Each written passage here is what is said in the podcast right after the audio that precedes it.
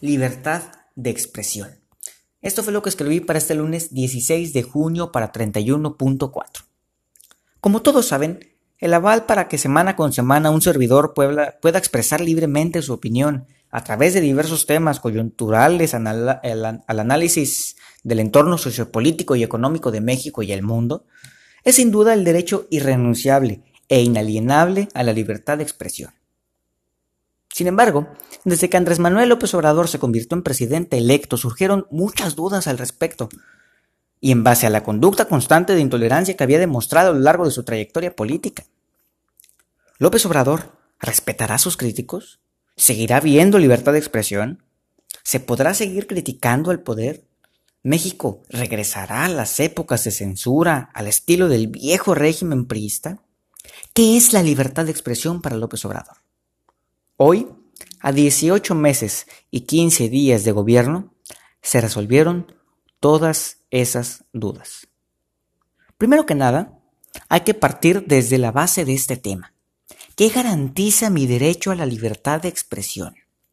Bueno, este derecho se consagra en el artículo de, en el artículo sexto de nuestra Constitución Política de los Estados Unidos Mexicanos el cual establece textualmente que la manifestación de las ideas no será objeto de ninguna inquisición social o administrativa o judicial, sino en el caso de que se ataque la moral, la vida privada o los derechos de terceros, se provoque algún delito o perturbe el orden público.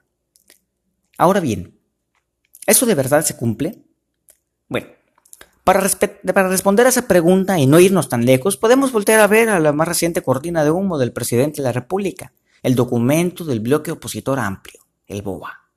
Un documento del cual, del cual el presidente expresamente reconoció que desconoce su origen, validez y veracidad, o sea, una fake news por semántica, y que hace constar un frente conformado por diversas figuras públicas y políticas con el fin de quitarle la mayoría a Morena en el Poder Legislativo para las elecciones intermedias de 2021 y posteriormente revocarle el mandato al presidente a través de la consulta del 2022.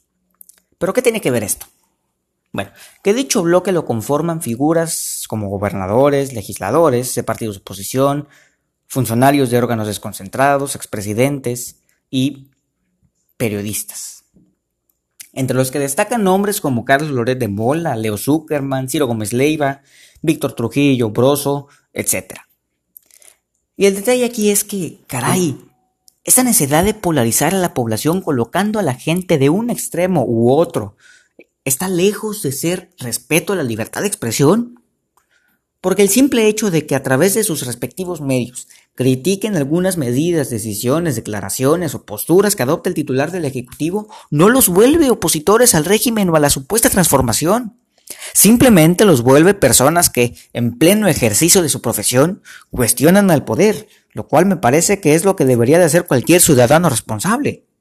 Pero, lejos de entenderse de esa manera, desde las conferencias matutinas se somete día a día a esos periodistas a la inquisición social por las opiniones que expresan. Y no tengo que recordarles que eso trasgrede, que eso desvergonzadamente al artículo anteriormente citado.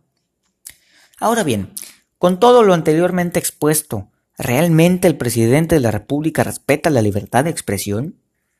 Bueno, el problema radica en que desde el poder han confundido lo que significa respetar a la libertad de expresión.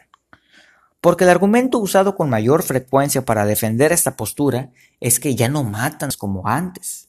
Bueno, caray, si se cree que respetar a la libertad de expresión significa no matar a quienes opinan, pues bueno, desde ahí llevamos mal. Porque respetar la libertad de expresión va mucho más allá del no matar a los periodistas. Respetar a la libertad de expresión es no calificarlos peyorativamente cuando digan algo que no te guste o no te convenga. No tildarlos de, conservadores, no tildarlos de fifís, de mafia del poder, neoliberales, rapaces, moralmente derrotados, hambrientos, etc porque no hay que olvidar que la libertad de expresión es el punto de quiebre que puede marcar el principio o el fin de una democracia.